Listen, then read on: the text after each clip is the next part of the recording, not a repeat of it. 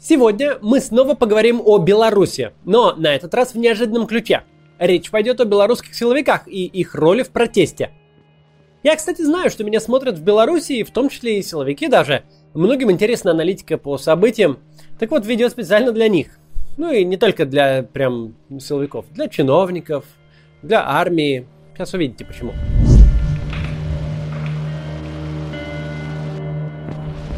Ситуация силовиков и чиновников совершенно не настолько однозначна, как можно было бы думать. Александр Лукашенко последовательно ищет какие-то социальные общности, которые не то чтобы прям его поддерживают, но которым можно продать идею, что издержки от смены режима выше, чем его сохранение. Объяснить, что будущее без Лукашенко настолько хуже, чем с ним, что любой, насколько угодно дурной статус-кво лучше. Его имеет смысл сохранять или леять. Посыл для сотрудников госпредприятий и бюджетников такой. Я вас кормлю. Как у нас тут разглагольствуют кругом карантин, комендантский час и прочее. Слушайте, это проще всего. Это мы сделаем в течение суток. Но жрать что будем? Лукашенко не то что не стесняется, а он хвастается избыточной численностью занятых в государственном секторе. Тысячи, десятки и сотни тысяч людей – занятых бесполезным трудом, расходующих свои знания, опыт, квалификацию в никуда, это не проблема, это царская милость. Лукашенко от щедрот своих разрешает этим людям существовать и кормить свои семьи. Он говорит об этом вполне открыто. А вот придут, мол, либералы-рыночники, все распродадут и всех прогонят голодать. Это значит, госсобственность, которая у нас есть, в том числе этот завод, он же государственный, э, завтра продадут и эти деньги направить на некие реформы. А, ну, я же уже не первый год президентом. Э, я думаю, ну, наверное, продадут. Но деньги не пойдут на реформы. Мы уже это видели в России. Деньги разложат по карманам. Будьте уверены. Эту конструкцию мы уже не раз разбирали. В ней неправда все. Лукашенко никакой не кормилец. Он автор той системы, в которой государство доминирует на рынке труда, квалифицированные кадры, в которой вынуждены заниматься непроизводительным трудом за зарплату в три раза ниже, чем получали бы в соседней Литве или Польше, потому что другого работодателя и другого труда, помимо бессмысленного коптящего неба советского гиганта, для них просто нет. Это такой обратный стангольский синдром. Взять массу людей в заложники, сделать их полностью зависимыми от государства во имя политической целесообразности, а потом хвастаться, что ты их иногда подкармливаешь. Ведь на свободе-то и того не будет. После событий в августе Лукашенко фактически объявил войну народу Беларуси. Помимо беспрецедентного насилия, о котором мы уже говорили не раз, он массово увольняет отчисляет всех, кто э, хотел уволить его. Сегодня любой белорус может попасть под э, каток э, вот этих репрессий, и каждый задает себе вопрос, а точно ли я получу помощь, если со мной что-то случится или с моей семьей. Поэтому белорусы создали целую экосистему взаимопомощи. И тут я прервусь на некоммерческую вставку сегодняшнюю, которую я с большим удовольствием делаю, потому что ко мне обратился э, самый крупный белорусский фонд э, благотворительной поддержки э, Байсол. Так вот, благотворительные фонды остаются последней надеждой для тысяч людей, э, которым больше некуда обратиться и которые потеряли все. Именно эту проблему и старается решить фонд Байсол – Благодаря усилиям фонда в помощь белорусам э, люди э, со всего мира уже собрали почти 3 миллиона евро. На момент записи этого ролика больше 2 миллионов 300 тысяч было выплачено пострадавшим. Фонд Байсол финансирует горизонтальные инициативы, которые э, люди организуют по всей стране, поддерживают уволенных, отчисленных студентов и бастующие предприятия. Это очень важно, ведь неработающие предприятия наносят экономике э, режима вот, диктатора колоссальный ущерб, а забастовка это то, на что власть реагирует острее всего. Поэтому важно сделать так, чтобы рабочие не боялись бастовать, даже если их угрожают уволить. Лукашенко все это очень злит. Несколько недель назад он дал команду блокировать счета людей, которые получили помощь от э, э, других инициатив. При этом повлиять на сбор денег он не может. Сбор ведется через Facebook, PayPal и другие независимые безопасные каналы, а BuySol проводит выплаты способом, который нельзя отследить. Работа фонда была бы невозможной без тысяч людей, которые ежемесячно жертвуют деньги. Вы тоже можете помочь, сделав пожертвование. Это просто быстро и безопасно.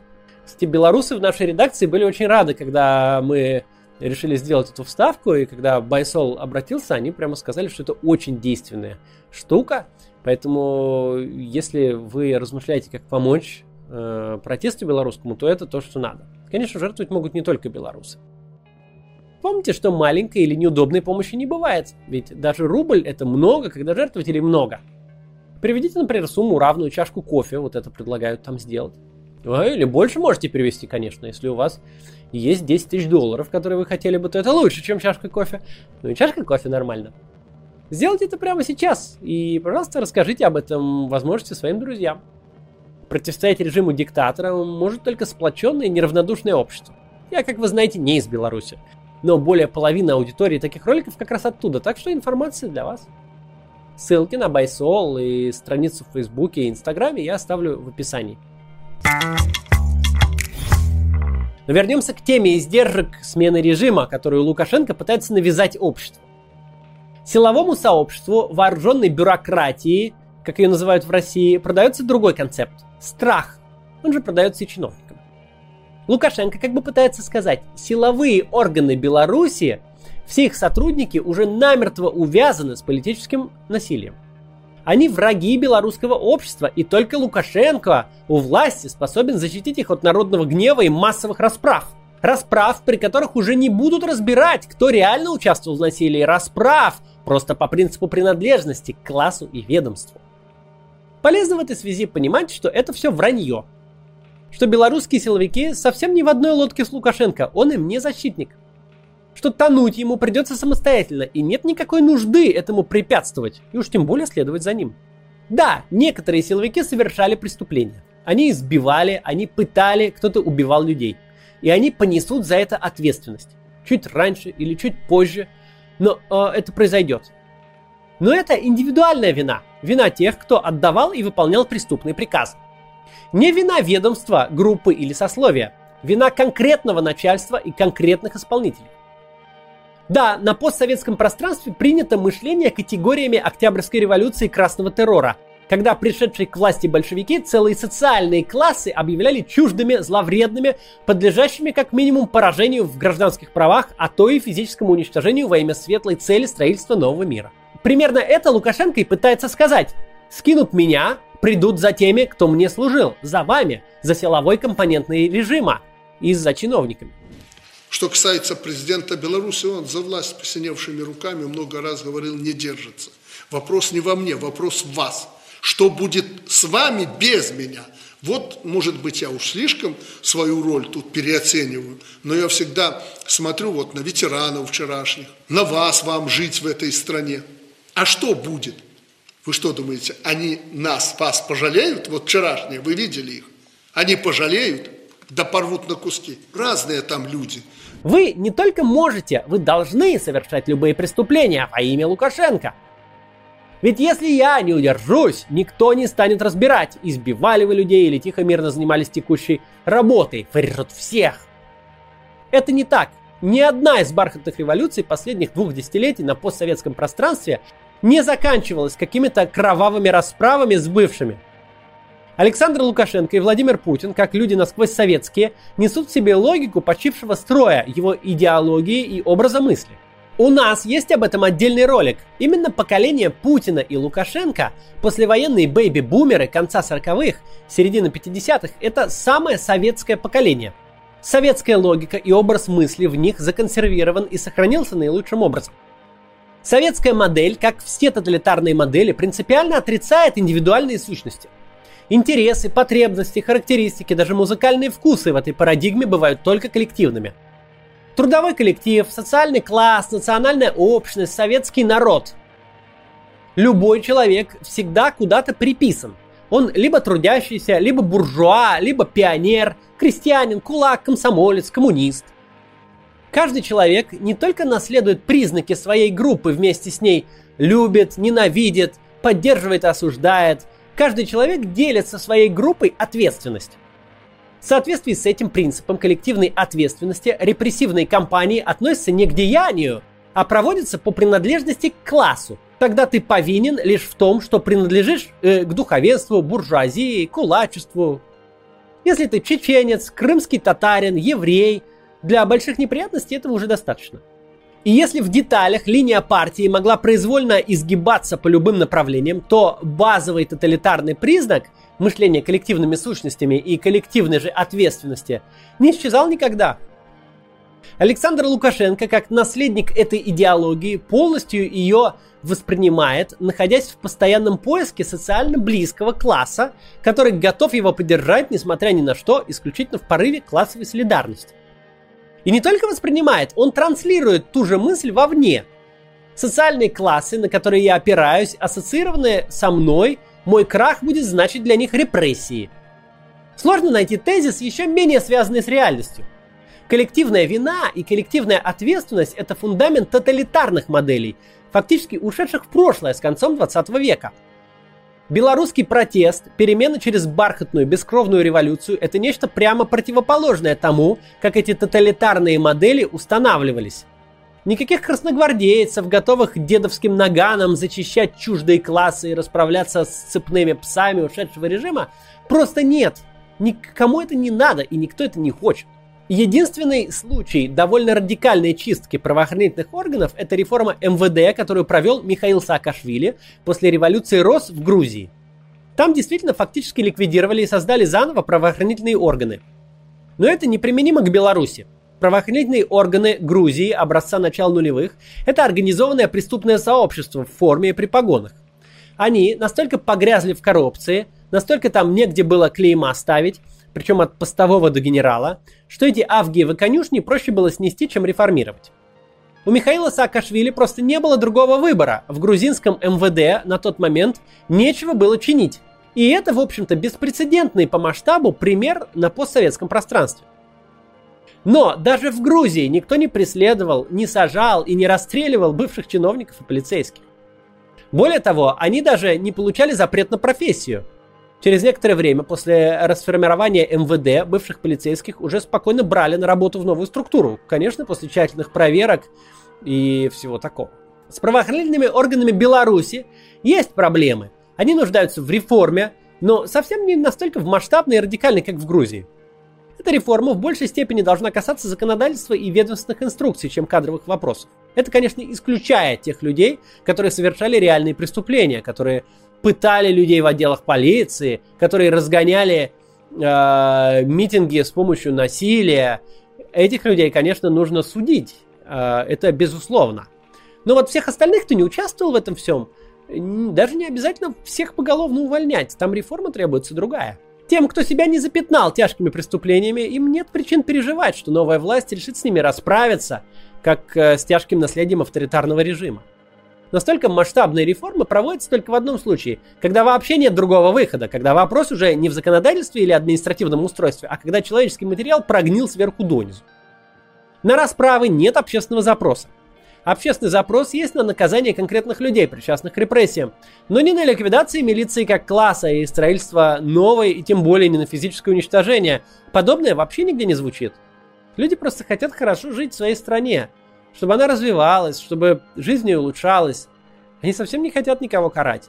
Тут я хочу обратиться напрямую к белорусским силовикам.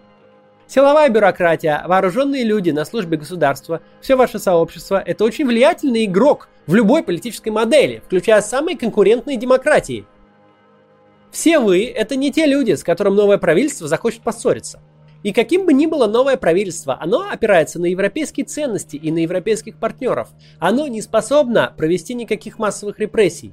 Это не соответствует принципам прав человека и тем принципам, по которым живет западный мир, на который ориентирована э, любая, в общем-то, бархатная революция на постсоветском пространстве. Но белорусская текущая э, протестная активность ориентирована туда в особенности. Посмотрите, с кем встречается Светлана Тихановская. Она не встречается с Ким Чен Ыном, там, который расстреливает э, людей, она не встречается с лидером там, Китая. Она встречается с лидерами скандинавских стран, с лидерами европейских стран, Германии, Франции. Сейчас она поедет сейчас с Джо Байденом. Это все лидеры либерально-демократического движения в мире.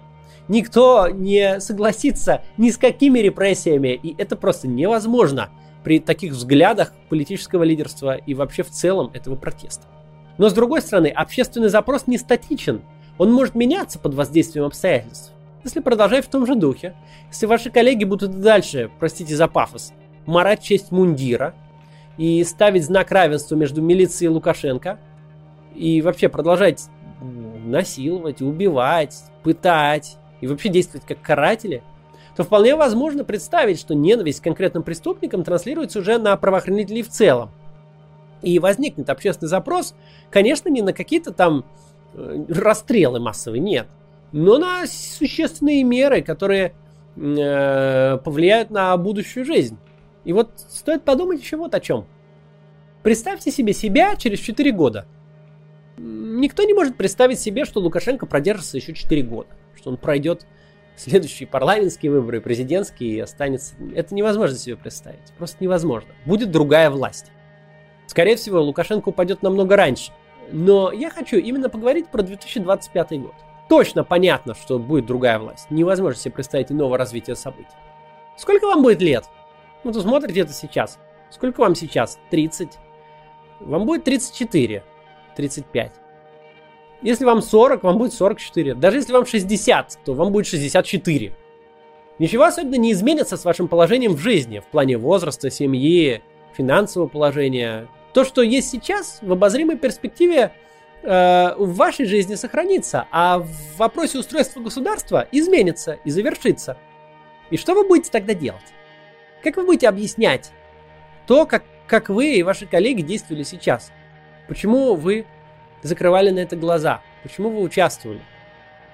Возможно, сейчас вы рядовой сотрудник ОВД, например, куда задержанных не возили еще, где никого не пытали. Вы ловите преступников и ничем пока себя не запятнали. Или вы офицер в армии. Армия вообще пока не заморалась особенно. Но вы видите, что происходит. Вы не можете не понимать, что это неприемлемо и что это в любой момент может дойти до вас. В ваше ОВД могут приехать задержанные.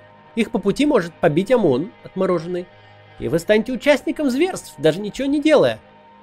Вашу часть могут вызвать разгонять протесты. На вашем фоне может сфотографироваться Лукашенко в самый острый момент. Или еще что-то может произойти, что закроет вам в очень обозримом будущем путь назад.